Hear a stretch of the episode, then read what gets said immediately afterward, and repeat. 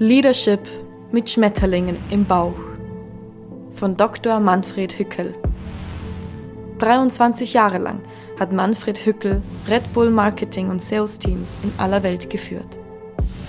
Seine Liebe zur Bildung fand er, als mit anderen Eltern eine Schule gerettet und zu etwas Außergewöhnlichem gemacht hat. Die St. Gilgen International School.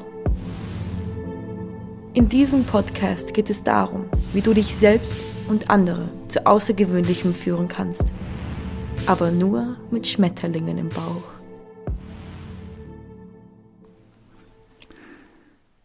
Teil 1 Leading Yourself Episode 4 Missionen mit Schmetterlingen im Bauch. Heute geht es darum, wie du für dich außergewöhnliche Missionen entdecken kannst die das Gefühl von Schmetterlingen in deinem Bauch erzeugen können. Denn deine Missionen, die sollten so einzigartig sein, wie du selbst auch bist. Denn du bist einfach nicht mittelmäßig. Mittelmäßigkeit ist so eine Sache. Das ist äh, fast wie so eine Naturgewalt. Das zieht uns jeden Tag irgendwie nach unten.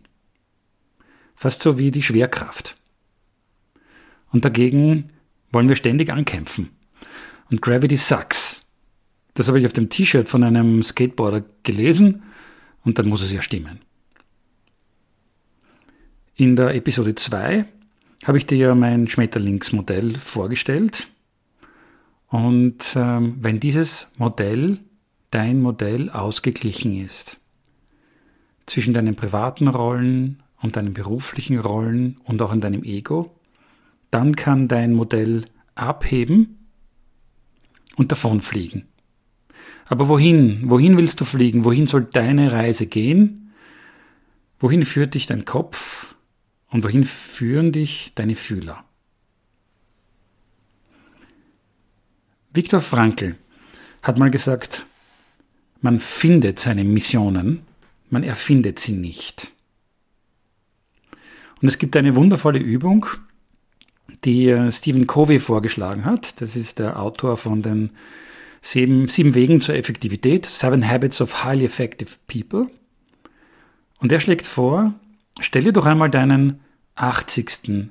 Geburtstag vor. Stell dir mal vor, wer da aller kommen wird und dir gratulieren will. Natürlich auch ein Stück von deinem Geburtstagskuchen wegessen will. Und wenn du jetzt von diesem 80. Geburtstag zurückblicken könntest, was willst du, dass deine Gäste dann über dich sagen werden?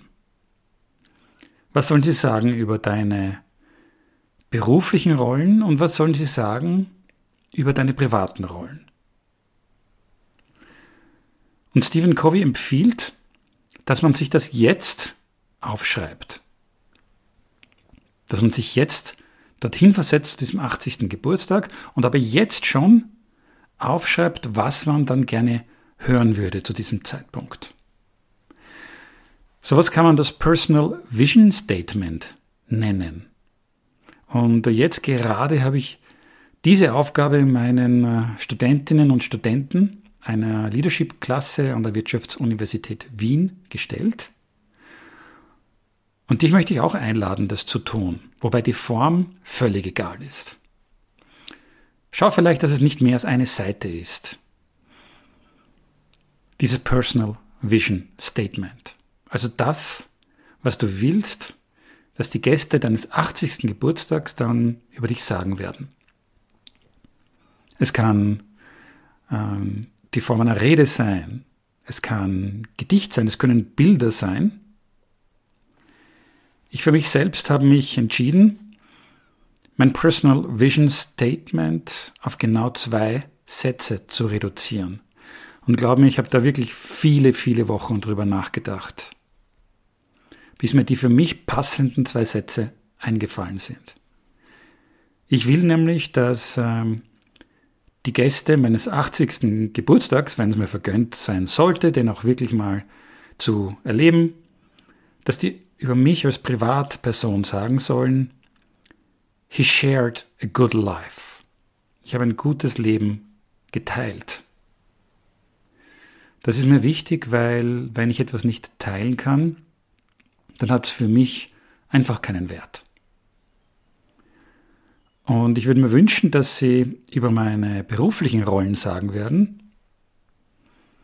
He gave wings to talents.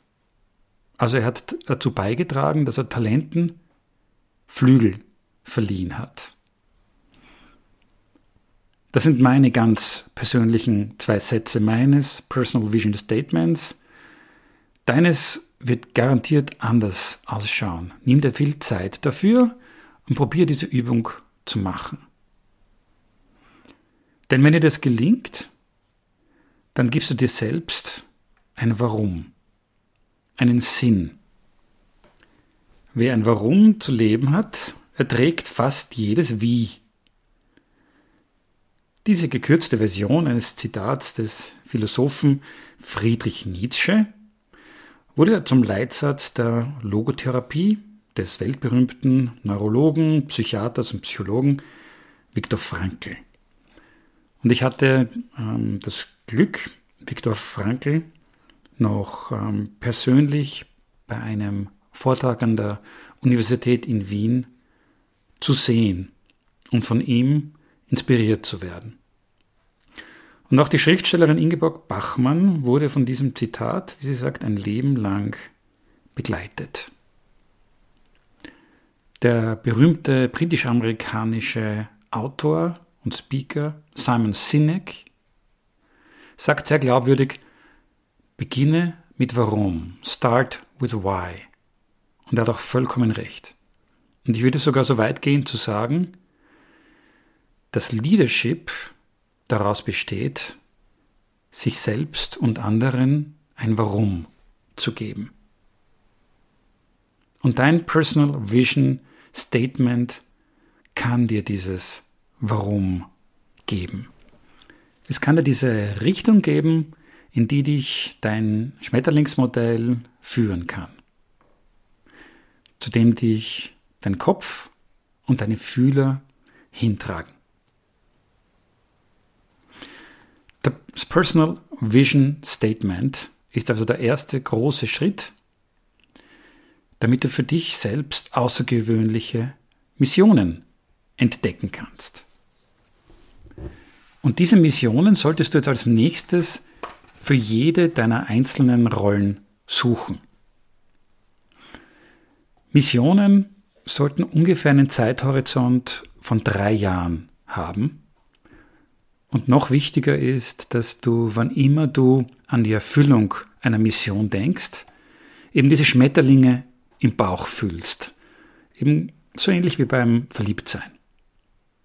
Jetzt schau dir die Rollen deines Schmetterlingsmodells an und beginn bei deinem Ego, bei deiner Basis. Also bei dem, was für dich persönlich wichtig ist. Such dir eine oder mehrere Missionen, die du in den nächsten drei Jahren erreichen könntest. Und stell dir vor, was für ein unglaubliches Gefühl das sein könnte, wenn du das wirklich schaffst. Das ist sehr individuell für dich. Das kannst nur du für dich selbst finden. Ich habe mal vor ein paar Jahren eine Mission gefunden, ähm, die mich sehr beschäftigt hat und zeitlich sehr in Anspruch genommen hat. Ich wollte beim Ironman Hawaii ins Ziel kommen. Ich kam darauf, weil ähm, ich einfach so ein Video gesehen habe. Und äh, auch heute noch, wenn ich äh, Videos sehe von, von Läuferinnen und Läufern, die beim Ironman Hawaii ins Ziel kommen, da bekomme ich äh, nicht nur Gänsehaut-Feeling, sondern richtig noch immer Tränen in den Augen. Das ist so wahnsinnig emotional. Und ähm, auf die Idee, überhaupt mit dem Triathlonsport anzufangen, hat mich mein Sohn gebracht. Das war nicht meine eigene Idee. Er war der Erste in unserer Familie, der sich damit beschäftigt hat.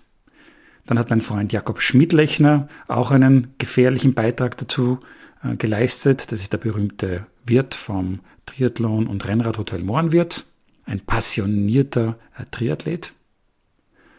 Und irgendwann einmal habe ich dieses Bild im Kopf gehabt, ich komme durchs Ziel und höre diesen Sprecher sagen, Manfred, you are an Iron Man.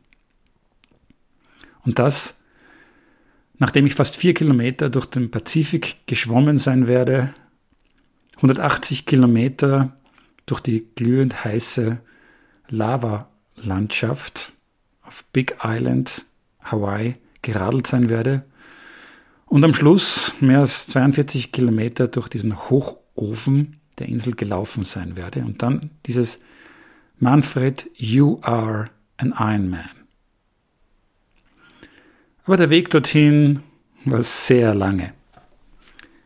Also mit dem Triathlon-Virus hat mich mein Sohn angesteckt. Und äh, für mich ist es großartig beim Training, wenn ich mit ihm gemeinsam Zeit verbringen kann. Auch wenn ich natürlich meinen Trainingspartner recht schnell nur noch von hinten sehe.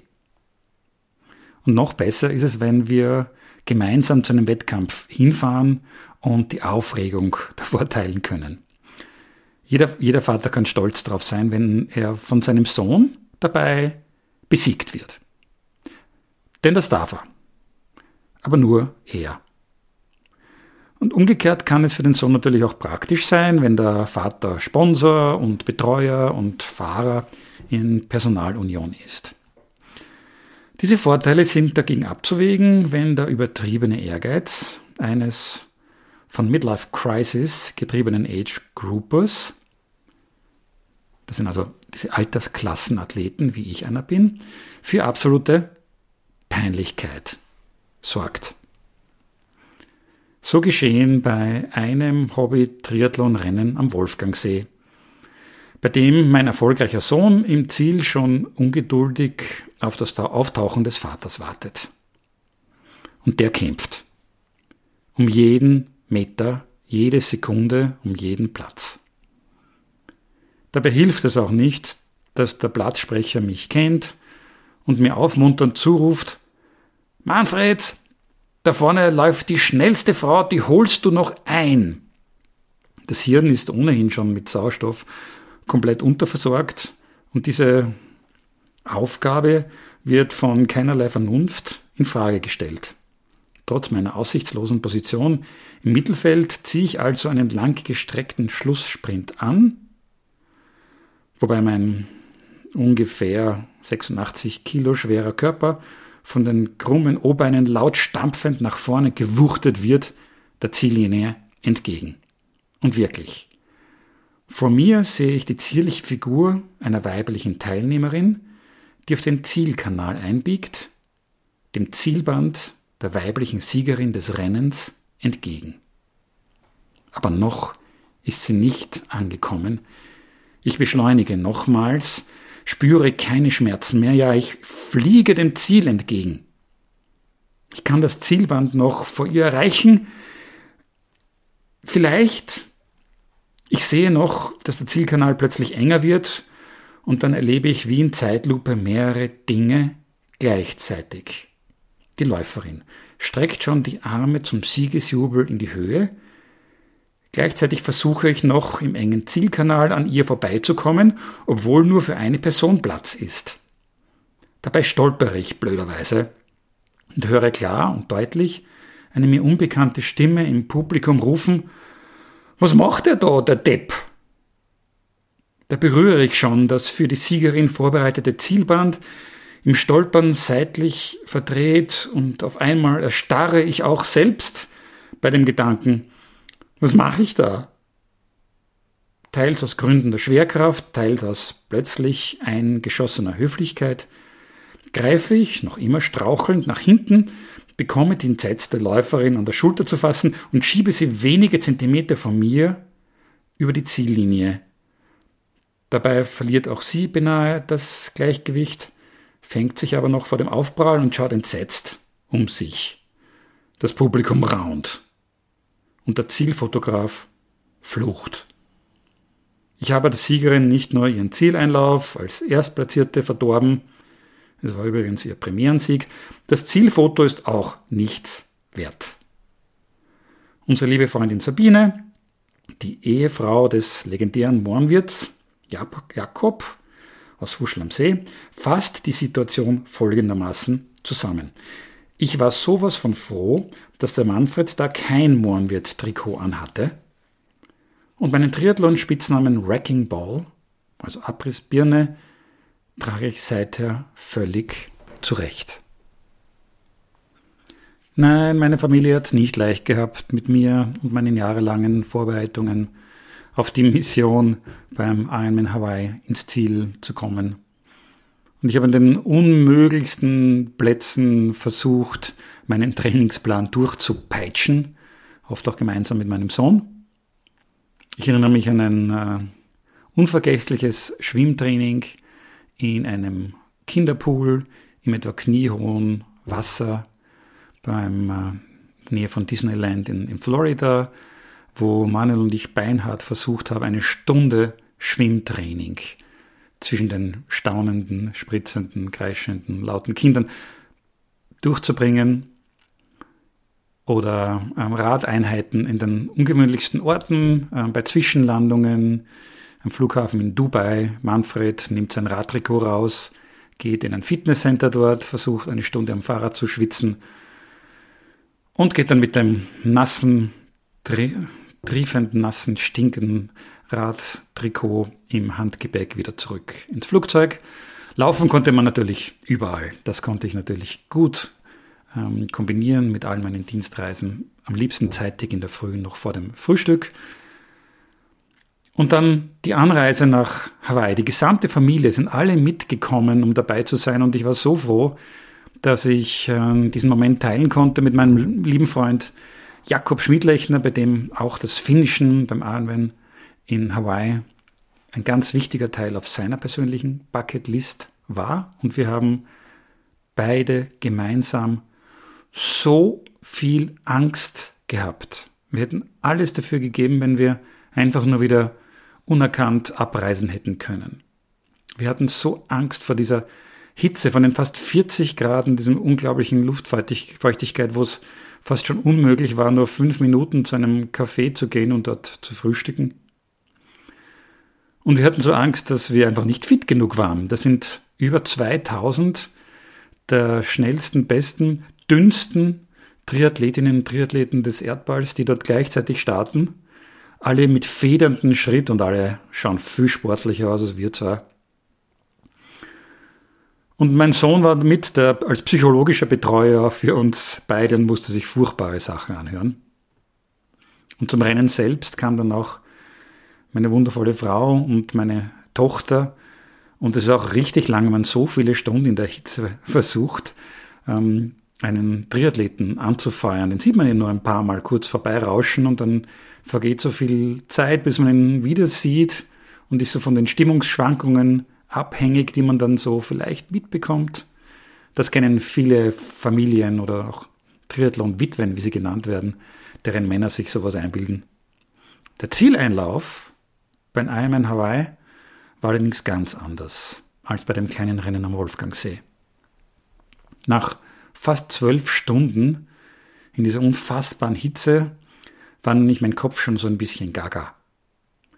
Und ähm, ich hatte tatsächlich den Eindruck, dass ich die letzten Kilometer des Marathonlaufs gemeinsam mit meinen verstorbenen Eltern zurückgelegt habe. Ich hatte das Gefühl, dass äh, mein Vater die eine Hand und meine Mutter irgendwie die andere Hand hielt, um mich gut über diese letzten halben Stunde oder letzten Minuten zu bringen sicher an mein Ziel zu bringen.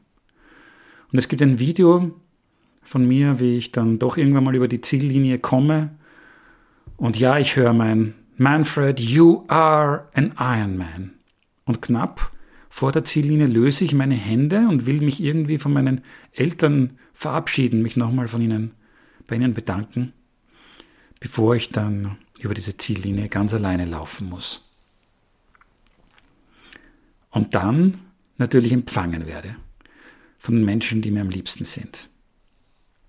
Ja, sehr lange habe ich das nicht genießen können, weil ähm, das passiert mir halt manchmal. Ähm, okay, ich bin dann ohnmächtig geworden und ähm, meine Tochter äh, musste mich dann äh, versuchen, zum Medical Tent irgendwie hinzubringen. Und als ich aufgewacht bin, kann ich mich noch erinnern, ich habe in ein bärtiges Gesicht geschaut und äh, mir wurde gesagt, Yes, hello, my name is Dr. Moore and you just passed out. But don't worry, we're gonna make a couple of tests and you're gonna be fine. Okay, nach der einen oder anderen Infusion ging es mir dann auch wieder besser. Dann konnte ich die Erfüllung dieser Mission genießen. Ich konnte danach tagelang einfach nur am Ufer des Pazifik sitzen, aufs Meer hinausschauen und einfach nur zufrieden in mich hineinlächeln. Unterbrochen nur von der einen oder anderen Meeresschildkröte, die aufgetaucht ist, um mir ihre Aufwartung zu machen. Das war meine sportliche Mission über mehrere Jahre und ehrlich gesagt, ich habe noch keine neue danach gefunden. Ich habe jetzt vielleicht fünf Kilo mehr als bei meinem Start beim Ironman Hawaii. Ich trainiere noch immer so ein bisschen lustlos vor mich hin. Hm, ich bin noch auf der Suche, was das nächste ist. Vielleicht hast du eine Idee für mich, ähm, was ich mir vornehmen könnte. Die Sache mit dem Fußball-Comeback im letzten Herbst hat auch nicht so ganz geklappt. Ich habe mir sofort wehgetan dabei. Aber ich erzähle dir das, damit du deine eigene Mission, deine außergewöhnliche Mission für dich selbst findest. Für dein Ego. Was dir persönlich wichtig ist und was dich ganz außergewöhnlich macht. Und das ist die erste Rolle. Dann versuche auch Missionen für deine privaten Rollen zu finden, für deine drei oder zwei privaten Rollen vielleicht für dich als Partner, Ehepartner, als Freund, vielleicht sogar als Elternteil. Und schreibe auch für dich auf, was das sein könnte in dieser Rolle, wenn du das in den nächsten ungefähr drei Jahren erreichen kannst, das würde dir dieses Gefühl der Schmetterlinge im Bauch geben können. Und das ist wieder ganz individuell deine eigene Entscheidung und braucht wieder viel, viel an Nachdenken. Vielleicht auch an Gesprächen mit den Menschen, die dir besonders wichtig sind. Ich habe mich beispielsweise in den letzten Jahren für folgende Missionen in den verschiedenen privaten Rollen entschieden. Als Ehemann haben Angelika und ich ja die Mission Wirklichkeit werden lassen, noch einmal zu heiraten. Davon habe ich dir ja schon erzählt. Als Elternteil bestand meine wichtigste äh, mehrjährige Mission daraus, unseren Kindern zu ermöglichen, dass sie genau das studieren können, was sie wollen und was ihren Stärken entspricht und auch wo sie wollen. Und als Freund oder Familienmitglied war äh, eine wunderbare Mission gemeinsam mit meinen äh, Wiener Freunden eine Alpenüberquerung mit dem Mountainbike zu planen und auch dann umzusetzen. Und ähm, eine großartige Mission für uns als Onkeln und Tanten war es, dass wir nicht nur unsere Kinder, sondern auch unsere Neffen und Nichten einmal nach Disneyland Paris eingeladen haben. Und das waren immerhin acht Kinder. Und ja, wir haben anerkennende Blicke bekommen, als wir im Flugzeug eingestiegen sind und auch als sie beim Frühstückstisch beim Disneyland Paris Hotel sich einen Spaß daraus gemacht haben, hintereinander und einzeln am Tisch aufzutauchen. Und jetzt noch bekomme ich richtige Schmetterlinge im Bauch, wenn ich daran denke, wie wahnsinnig lustig das alles war. Das waren meine privaten Missionen und du hast ganz sicher deine eigenen, die du findest, wenn du darüber nachdenkst und vielleicht auch mit Leuten darüber sprichst, die dir wichtig sind. Und auch für deine maximal drei beruflichen Rollen finde Missionen, die ungefähr drei Jahre als Zeithorizont haben und bei denen du das Gefühl hast, wenn ich das erreiche, macht mich und mein Umfeld das so richtig, richtig erfolgreich und mehr als das. Wir haben alle sogar Schmetterlinge im Bauch, wenn wir daran denken.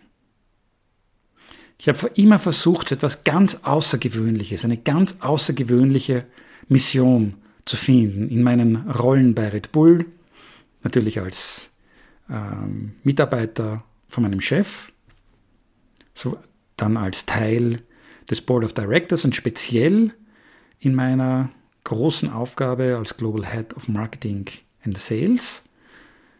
Darüber werde ich aber etwas später noch genauer eingehen, wenn es zum zweiten Teil in dieser Podcast kommt mit dem Titel Leading Others.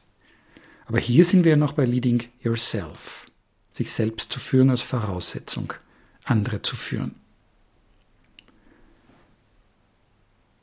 Diese beruflichen Rollen können sich auch mal ändern. Und dann brauchst du natürlich auch neue Missionen. Meine persönlichen beruflichen Rollen haben sich im März 2018 von einem Tag auf dem anderen auf dramatische Art und Weise geändert, ohne dass ich das auch irgendwie vorhergesehen hätte. Denn schon zwei Jahre davor, im April 2016, hatte ich eine vierte berufliche Rolle angenommen. Ich hatte mich in ein Schulprojekt verliebt. Und zwar in die St. Gilgen International School. Darüber werde ich dir später noch mehr erzählen können. Zu diesem Zeitpunkt hm, war das eine Herausforderung, weil es einfach meine vierte berufliche Rolle war. Und mehr als drei geht auf Dauer nicht gut. Ich wollte das natürlich nicht wahrhaben, denn ich schaffe das ja locker. Ich krieg das hin. Ich schaffe meine wirklich drei ausfüllenden, drei beruflichen Rollen bei Red Bull und kann das zusätzlich noch übernehmen. Habe das natürlich auch abgestimmt mit meinen Kollegen und mit meinem Chef, dass ich ehrenamtlich noch diese für drei Jahre zugesagt eine vierte Rolle übernehmen werde. Und bitte, wenn das wer schafft, dann ich, weil ich habe immerhin ja auch ein Doppelstudium hinter mich gebracht und gleichzeitig Handball gespielt und ähm, ja, ich kann das schon, dachte ich. Wer nicht davon überzeugt war, war meine hellsehende liebe Frau Angelika, ähm, die mich gewarnt hat, aber ich konnte sie natürlich beruhigen, dachte ich, mit Hinweis darauf, ähm, wie wichtig ich für Red Bull wäre und wie unersetzbar, also ein, einfach ein Fall von kompletter Selbstüberschätzung. Denn die Leute spüren, wenn man eine andere Aufgabe übernimmt und für diese neue Aufgabe das Herz schlägt. In meinem Fall war das wohl so. So sehr ich es geliebt habe, 23 Jahre lang für diese wunderbare Marke Red Bull und für diese großartigen Menschen arbeiten zu können, dieses neue Schulprojekt ist mir dann noch mehr ans Herz gewachsen. Die Leute haben das gespürt.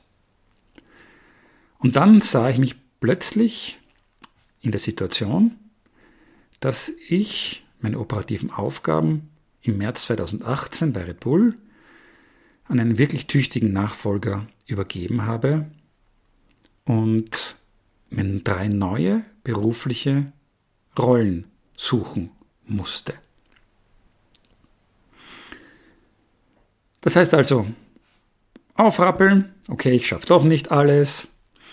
Dann ruhig auch mal die Krone richten. Ich bin ja immerhin noch, bitte, ich bin ja noch King of the Garage.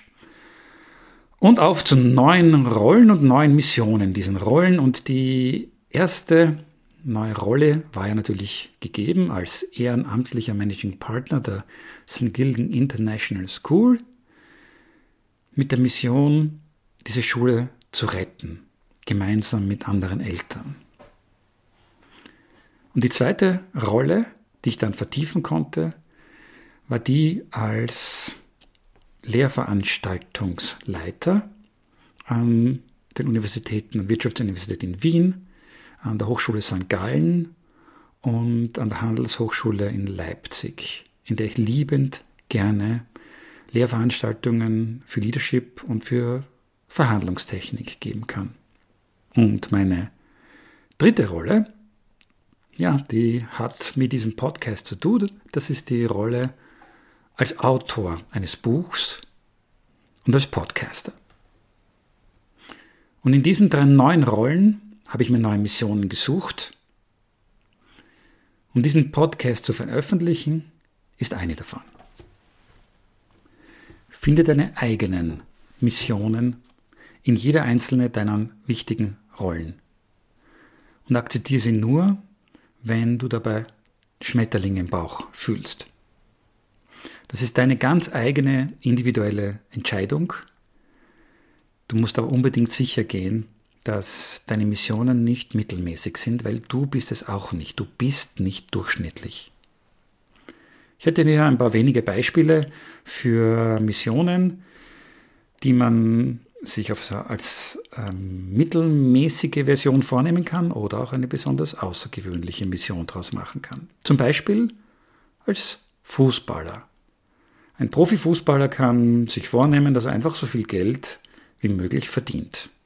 Das halte ich persönlich für eine mittelmäßige Mission. Eine starke Mission für einen Profifußballer ist der Einsatz in der Champions League auf den Rasen zu treten, wenn man die Champions League Hymne hört, dann kann man sicher sein, dass man eine außergewöhnliche Mission erfüllt hat. Oder einfach auch in der Rolle als Student. Du kannst dir als Student eine mittelmäßige Mission vornehmen, zum Beispiel in den nächsten drei Jahren deinen Bachelorabschluss zu schaffen, der von den Eltern finanziert ist. Das ist schon okay, aber eine richtig starke, eine außergewöhnliche Mission würde lauten, den Abschluss in Mindestzeit zu machen, vielleicht sogar mit richtig guten Noten und gleichzeitig Fernreisen in den Sommermonaten zu machen, die du vielleicht selbst finanzierst. Durch deinen eigenen Job, vielleicht durch dein Schauspielengagement, durch deine Leidenschaft. Das ist etwas Außergewöhnliches oder vielleicht in deinem ersten Job, sagen wir mal als ähm, Marketingassistent, kann es eine mittelmäßige Mission sein, nur nicht negativ auffallen. Das machen viele. Das ist durchschnittlich. Eine besonders starke, außergewöhnliche Mission kann sein, innerhalb von drei Jahren eine Top-Bewertung durch den Chef zu verdienen. Und dadurch eine Versetzung in ein Land deiner Wahl zu schaffen. Oder als Lebensgefährte. Als Lebensgefährte kann es deine ganz persönliche Mission sein, die für Kribbeln im Bauch, für Schmetterlingsgeflatter sorgt. Gemeinsam mit deiner Liebsten oder deinem Liebsten eine Familie zu gründen in den eigenen vier Wänden. Das ist außergewöhnlich. Das ist nie mittelmäßig. Eine mittelmäßige Mission wäre zum Beispiel, naja, sie hat mir ja noch nicht gefragt. Sie hat mich noch nicht gefragt. Nachdem du nach deinen ganz persönlichen Missionen in jeder einzelnen Rolle gesucht hast und sie hoffentlich auch in fast allen deinen Rollen gefunden hast, ich persönlich habe momentan auch keine perfekte Mission für jede einzelne Rolle und bin da auch immer wieder auf der Suche. Aber dennoch danach gilt es, diese Missionen umzusetzen. Und da ist der nächste Schritt der, sich Jahresziele vorzunehmen, wieder für jede einzelne Rolle. Also wir kommen jetzt konkret zur Umsetzung von deinen Missionen, denn es ist nicht wichtig, wer du bist, es ist wichtig, was du tust. Das ist eines meiner Lieblingszitate, die ich von meinem langjährigen Chef Dietrich Mateschitz gehört habe. Und meine Frau Angelika und ich äh, schätzen sehr an ihm, dass er andere danach beurteilt, was sie leisten. Und nicht danach, was sie nur darüber schwafeln. Angelika hat den angehenden Unternehmer Dietrich Mateschitz übrigens lange vor mir schon im Jahr 1987 in einem Hotel in Innsbruck kennengelernt, in dem er die wenigen jungen Mädchen interviewt hat, die sich auf eine Anzeige mit der Frage gemeldet haben, wer mit einem Mini durch Österreich fahren wolle.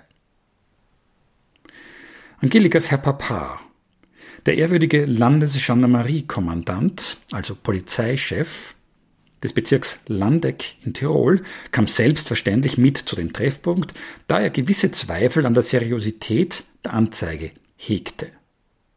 Nachdem sich aber herausstellte, dass es sich beim Mini um kein Bekleidungsstück, sondern um ein entzückendes kleines Mini Cooper Cabrio mit riesiger Red Bull Dose auf dem Rücken handelte, war sein Gemüt besänftigt. Angelika hat in ihrem, in ihrem Jobinterview übrigens nicht viel mehr gesagt als Christi. Ihr Arbeitseifer und Talent zum Anpacken wurden aber anscheinend schnell erkannt und sie wurde bald darauf als weltweit erste Verkaufsdame für Red Bull ohne weitere Einschulungen oder Erklärungen auf die Straßen Österreichs geschickt, um Dosen und Flaschen an Lebensmittelhändler oder Diskothekenbetreiber zu verkaufen. Die ersten Verkaufserfolge waren mehr als bescheiden. Und zwar aus verschiedenen Gründen. Ganz zum Beginn von Red Bull hat es einfach keiner gekannt, es war zu teuer, es gab Gerüchte, es sei ungesund und es hat nicht vielen geschmeckt. Und oft genug kamen Angelika und ihre kongeniale Freundin Kathleen mit dem Red Bull Mini wieder zurück, ohne eine einzige Dose aus dem eingebauten Kühlschrank ihres Autos verkauft zu haben. Da sie aber nun schon mal unterwegs waren und sie ja unbedingt etwas Sinnvolles für die Firma tun wollten, wurden mit Didi Mateschitz, sie durften ihn duzen, alternative Aktivitäten diskutiert. Man einigte sich anstelle von erfolglosen Verkaufsversuchen darauf, ausgesuchten Zielpersonen zu einem geeigneten Zeitpunkt eisgekühlte Red Bull-Dosen in die Hand zu drücken und sie über die Wirkung des ersten Energy Drinks aufzuklären. Es gibt herrliche Anekdoten aus diesen Anfangsjahren, wobei die Verkehrsmeldung über die riesige Red Bull-Dose auf der Autobahn zu Angelikas Lieblingsgeschichten zählt. Nachdem Angelika und Kathleen im wegen des Fahrtlärms kaum verständlichen Ö3 Verkehrsfunk gehört hatten, dass Autofahrer vor einer riesigen Red Bull-Dose gewarnt wurden, die auf der Westautobahn lag, drehten sie sich gleichzeitig und ganz langsam in ihrem Mini-Cabrio um. Dort, wo ihre Riesendose befestigt hätte sein sollen, klaffte nur gähnende Leere. Die Kunst des Red Bull Samplings, also des Verschenkens von eisgekühlten Getränkedosen zum richtigen Zeitpunkt, wurde demnach nicht aus einer vorbereiteten Strategie herausgeboren, sondern von smarten und eifrigen Verkaufsdamen entwickelt, die etwas für die junge Marke Red Bull tun wollten. In ihrer Rolle als erste sogenannte Sampling Girls waren sie beseelt von der Mission, Nachfrage für die Marke zu schaffen, für die es noch keine, keinen Markt gab. Und die Werte der Pioniere unter den ersten Red Bull-Mitarbeiterinnen und Mitarbeitern, die diese Mädchen so perfekt verkörperten, nonkonformistisch, open-minded, do, not just talk, etc., haben die Firmenkultur der ersten Jahre geprägt und entscheidend zu ihrem Erfolg beigetragen. Als ich im Jänner 1994 als junger Produktmanager mit drei Jahren Berufserfahrung von Procter Gamble aus Portugal nach Fuschel am See zu Red Bull kam, fiel mir Angelikas Name zunächst am Papier aufgrund ihrer erstaunlichen Verkaufsprovisionen auf. Nach den schwierigen ersten Jahren war mittlerweile die Nachfrage der selbstständigen Kaufleute in den Tourismusregionen so groß, dass ein Team von Sampling Girls mit ihren Mini-Cabrios diese Kaufleute in ganz Österreich besuchte, um ihnen bei der Saisonbevorratung mit einem Sonderangebot zu helfen. Anfangs hatten die Kunden noch zögerlich bestellt und die Sampling Girls bekamen selbst eine kleine Provision pro verkaufter Dose. Nach einigen Jahren hatte Angelika so gute Beziehungen zu ihren Kaufleuten in Tirol und Vorarlberg aufgebaut, dass diese nicht nur einzelne Dosen, sondern mittlerweile ganze Holz Paletten Red Bull zur Saisonbevorratung bei ihr bestellten. Angelika war die absolute Rekordhalterin mit ihren Provisionen und so viel Verkaufstalent erweckte meine Aufmerksamkeit. Als obergescheiter neuer Manager, der mit dem Geschäft in Österreich betraut wurde. Damals begannen gerade die ersten Schritte in Exportmärkte wie Ungarn, Deutschland und England. Musste ich dieses Provisionssystem aus Effizienzgründen in Frage stellen und schlug meinem Chef eine Halbierung der Provisionen pro Dose vor. Der meinte dazu viel Glück und ließ mich, die Sampling-Mädchen, in die Red Bull-Zentrale nach Fuschl am See einladen, um sie über diese nicht unwesentliche wesentliche Vertragsänderung zu informieren.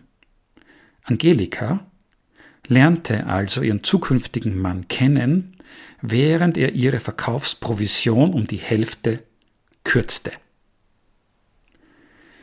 Während ich so etwas wie Liebe auf den ersten Blick spürte, oder zumindest deutlich wahrnehmbaren Schmetterlingsflügelschlag in meinem Bauch, als ich sie zum ersten Mal sah, war ihre erste Reaktion nicht ganz so romantisch. Sie wollte mir nämlich am liebsten die Augen auskratzen. Im Interesse meiner Gesundheit einigten wir uns dann auf einen Kompromiss. Sie würde noch immer die volle Provision bekommen, aber nur noch allein im Auto zu den Kaufleuten fahren, was für die Firma die halben Kosten bedeutete. Böse Zungen behaupten aber heute noch, sie hätte einen besonders heimtückischen Plan geschmiedet, nachdem ich ihr Gehalt halbiert hatte. Sie würde mich später heiraten und mein Gehalt damit ebenfalls halbieren.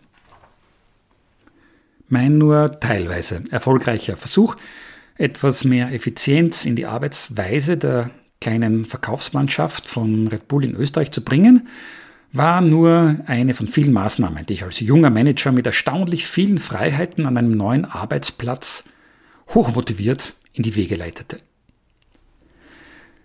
Nachdem ich vom pensionierten bisherigen Verkaufsleiter, dem legendären Herrn Mattes, die Personalverantwortung für vier fix angestellte, erfahrene Regionalverkäufer und einen genialen Gastronomie-Verkaufsleiter übernommen hatte. Ich selbst kümmerte mich zunächst ums Marketing und Key Account Management. Brachte ich mein bei Procter Gamble erlerntes Instrumentarium der Jahreszielbesprechungen zum Einsatz. Heute wird die Sinnhaftigkeit von Jahreszielvereinbarungen in manchen Lehrmeinungen in Zweifel gezogen, da man damit Gefahr laufen könnte, wertvolle Mitarbeiter zu demotivieren. Im Einklang mit außergewöhnlichen längerfristigen Missionen bin ich aber bis heute überzeugt, dass sie für die Umsetzung dieser Missionen eine unersetzbare Notwendigkeit sind. Wenn sie zwei Voraussetzungen erfüllen, einerseits sollen sie in Diskussion und Konsens mit dem Mitarbeiter gemeinsam erarbeitet werden und andererseits sollen sie eine etwa 50-prozentige Erfolgswahrscheinlichkeit beinhalten. Im Falle meiner erfahrenen Regionalverkäufer, die nun einen studierten Jungmanager vor die Nase gesetzt bekommen hatten, waren deren Motivation und dem Glauben an die Sinnhaftigkeit ihrer Pioniertätigkeit für Red Bull nicht zu zweifeln. Im Nachhinein hat sich diese Einstellung als typisches Phänomen für ein Unternehmen in der Start-up-Phase herausgestellt. Zum damaligen Zeitpunkt gab es das Wort Start-up in unserem Sprachgebrauch allerdings noch gar nicht. Ich versuchte lediglich, das beim Konsumgüterkonzern Procter Gamble Erlernte dort anzuwenden, wo es mir sinnvoll erschien. Jahresziele fand ich irgendwie sportlich. Also rein damit bei Red Bull. Ich besuchte jeden der Regionalverkäufer in seinem Bundesland, wobei sie sich für mich als Willkommensgroß einen netten Tagesablauf ausgedacht hatten. Treffpunkt 8 Uhr früh. In Wien 7.30 Uhr. Darauf Besuch von etwa 20 Lebensmittelhändlern bis Geschäftsschluss. Dann einchecken in einem einfachen Hotel. Danach Besuch von über 10 Nachtgastronomen, die sich allesamt nicht nehmen ließen, uns auf ein klitzekleines Red Bull Mischgetränk einzuladen. Ein paar Stunden Schlaf, dann ab zum nächsten Kollegen in dessen Bundesland. Sie dachten sich, schauen wir mal, was der Neue so aushält. Auch zunehmendes Schlafdefizit ließ mich aber nicht davon abbringen, stundenlange Gespräche zum Thema Ziele anzuzetteln. Sie begannen recht ähnlich. Wissen Sie, Herr Doktor, Mein Ziel ist es einfach, dass ich mehr verkaufe als im letzten Jahr. Wurden aber zunehmend operationalisierbar. Und ob ich heuer um mehr als 20 Prozent wachsen will, und sie wurden kompetitiver. Den R-Punkt werde ich ja doch noch überflügeln. Im Endeffekt hatten wir alle auf einer Seite Papier gemeinsam eine Reihe von konkreten Zielen erarbeitet, die recht hoch gesteckt waren, aber nicht zu hoch, um den Glauben daran zu verlieren. Tatsächlich war es der ideale Zeitpunkt, um aus der Anfangseuphorie und den ersten Verkaufserfolgen mit nicht allzu vielen gesetzten Maßnahmen ein gewisses Gerüst zu schaffen, das dieser kleinen Mannschaft zu einem unglaublichen Erfolg als Team verhelfen würde. Darüber soll aber später noch mehr berichtet werden. Wenn du dir jetzt deine Jahresziele für das nächste Kalenderjahr vornimmst, ich selbst mache das am liebsten zwischen Weihnachten und Silvester, dann such dir ähm, Ziele aus, die ungefähr eine 50-prozentige Erfolgswahrscheinlichkeit haben. Und was noch wichtiger, wann immer du diese Ziele erreichen kannst, solltest du einen großen Schritt zurückgelegt haben, um deine Dreijahresmission zu erfüllen. Die Wahrscheinlichkeit soll aus, dem, aus der Sicht des Jahresanfangs mit etwa 50 Prozent bemessen sein, weil das sind erwiesenermaßen die motivierendsten. Du willst ja nicht das Gefühl haben, na, ich schaffe eh locker, dann war es zu leicht. Oder das schaffe eh nie, dann wirst du sarkastisch, dann traust du dir es nicht zu und dann wird auch nichts draus. Tatsächlich wirst du aber ähm, draufkommen, dass du nicht 50 Prozent, sondern die allermeisten davon erreichen wirst. Und zwar dann, wenn sie dir wirklich, wirklich wichtig sind bei der Erfüllung deiner Mission. Ich habe jetzt noch äh, drei Beispiele für wichtige Jahresziele, die ich mir mal vorgenommen habe. Das erste Beispiel habe ich aus in meiner Rolle als Produktmanager für Zahnpflege bei Procter Gamble. Und damals lautete meine persönliche Mission für mich, für mich selbst, ich wollte unbedingt innerhalb von drei Jahren ein Top-Rating von meinem Manager und eine Beförderung in ein Land meiner Wahl in spätestens drei Jahren. Und um das zu erreichen, habe ich mir drei wichtigste Jahresziele vorgenommen. Da war mir bewusst, wenn ich diese schaffe, dann mache ich einen großen Schritt in Richtung Erfüllung meiner Mission. Das erste Jahresziel war die Neueinführung eines Produktes des Jahres. In dem Fall ging es um ein Zahnpflegekaugummi. Spannend, gell? Das zweite war die Umstellung auf Zahnpasta ohne Faltschachteln. Das wurde das Produkt billiger und ökologisch wertvoller machen. Und drittens eine Preiserhöhung bei Zahnbürsten ohne Marktanteilsverlust. Ein anderes Beispiel ist meine damalige Rolle als Head of Red Bull in Österreich. Mein Team und ich hatten die Mission, Coca-Cola als Nummer 1 Getränkemarke zu überholen. Darauf gehe ich etwas später noch einmal genauer ein. Und das wichtigste Jahresziel, das ich mir dafür vorgenommen hatte, bestand vor allem aus drei Elementen. Das eine waren Red Bull, Red Bull neben Coca-Cola Kühlern an jeder einzelnen Supermarktkasse.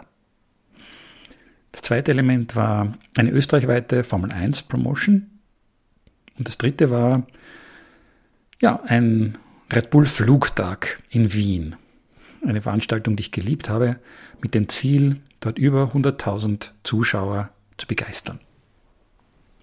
Und als wir gemeinsam mit anderen Eltern die St. Gilgen International School übernommen haben, um sie zu retten, habe ich äh, meine ehrenamtliche Rolle als Managing Partner dieser Schule äh, angenommen und gemeinsam hatten wir zunächst die Mission, die für unsere Kinder beste Schule der Welt zu retten und möglichst vielen Kindern den Schulbesuch zu ermöglichen.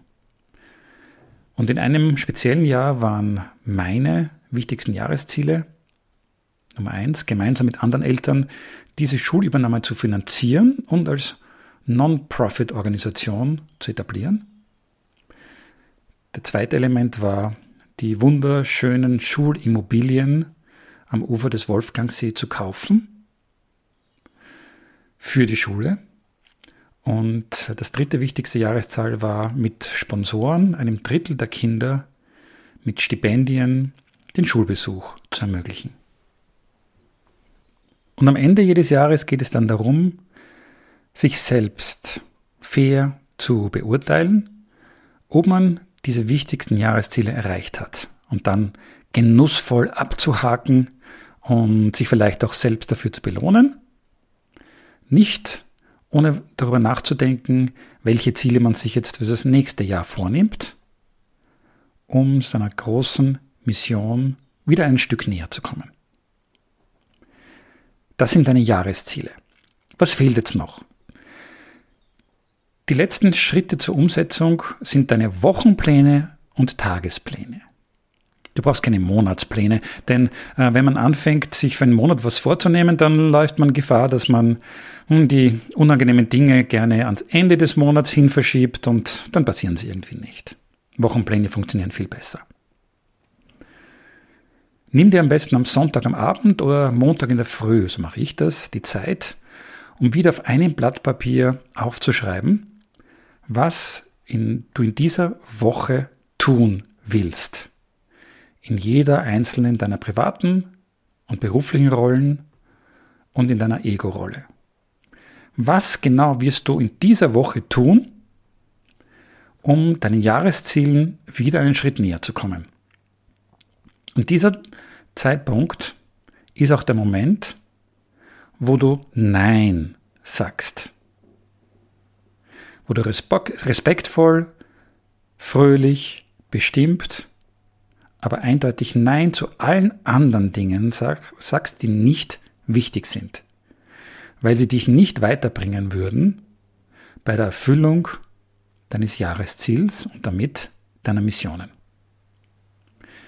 Das ist der Wochenplan, wieder auf einem Blatt Papier. Und der letzte Schritt ist dann dein Tagesplan. Jeden Tag in der Früh macht es wieder Sinn, dass du dich ganz kurz hinsetzt und nur auf deinen Wochenplan schaust und aufschreibst. Ich mache da ganz gerne jetzt nur noch zwei Spalten. Auf die eine Seite ist die berufliche, die andere ist die private. Und dann nehme ich mir ganz konkret für diesen Tag Dinge von meinem Wochenplan vor, die ich heute machen werde. Zusätzlich muss man auch eine gewisse Flexibilität einplanen, falls etwas Unvorhergesehenes dazukommt. Und wieder ist es ein wichtiger Moment beim Erstellen der Tagespläne, dass man Nein sagt zu den Dingen, die nicht wichtig sind. Heute zum Beispiel habe ich auf meinem Tagesplan stehen, Episode 4 meines Podcasts einzulesen. Und nachdem ich das fertiggestellt habe, kann ich so richtig genussvoll meinen Tagesplan hernehmen und ein großes Hackerl machen bei diesem Punkt. Und auch bei meinem Wochenplan kann ich das genussvoll abhakeln. Das mache ich gern. Es liegt an dir, äh, welche Art und Weise du dich auch irgendwie visuell dafür entlohnst, dass du was fertiggebracht hast. Vielleicht streichst du etwas durch oder du machst einen Stern. Ich tue halt am liebsten abhackeln. Und das Gute an diesem Abhackeln von meinem Wochenplan ist, dass es mich meinem Jahresziel wieder ein Stück näher gebracht hat und damit auch meiner Mission. Und diese Mission, die gibt mir Schmetterlinge im Bauch.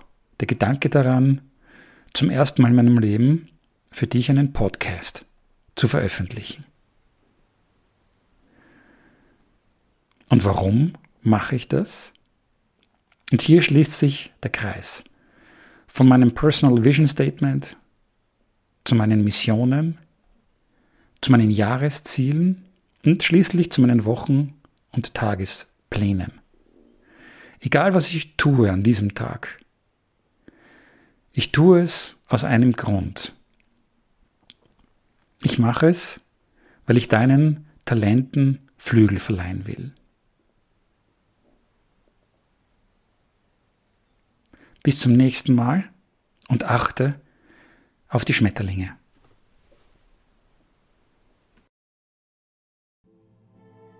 Dieser Podcast basiert auf dem Buch Nur mit Schmetterlingen im Bauch, wie man sich selbst und andere zu Außergewöhnlichem führt, von Dr. Manfred Hückel. Die Buchveröffentlichung ist für Herbst 2021 geplant. Erreichbar ist der Autor unter info at stgis.at.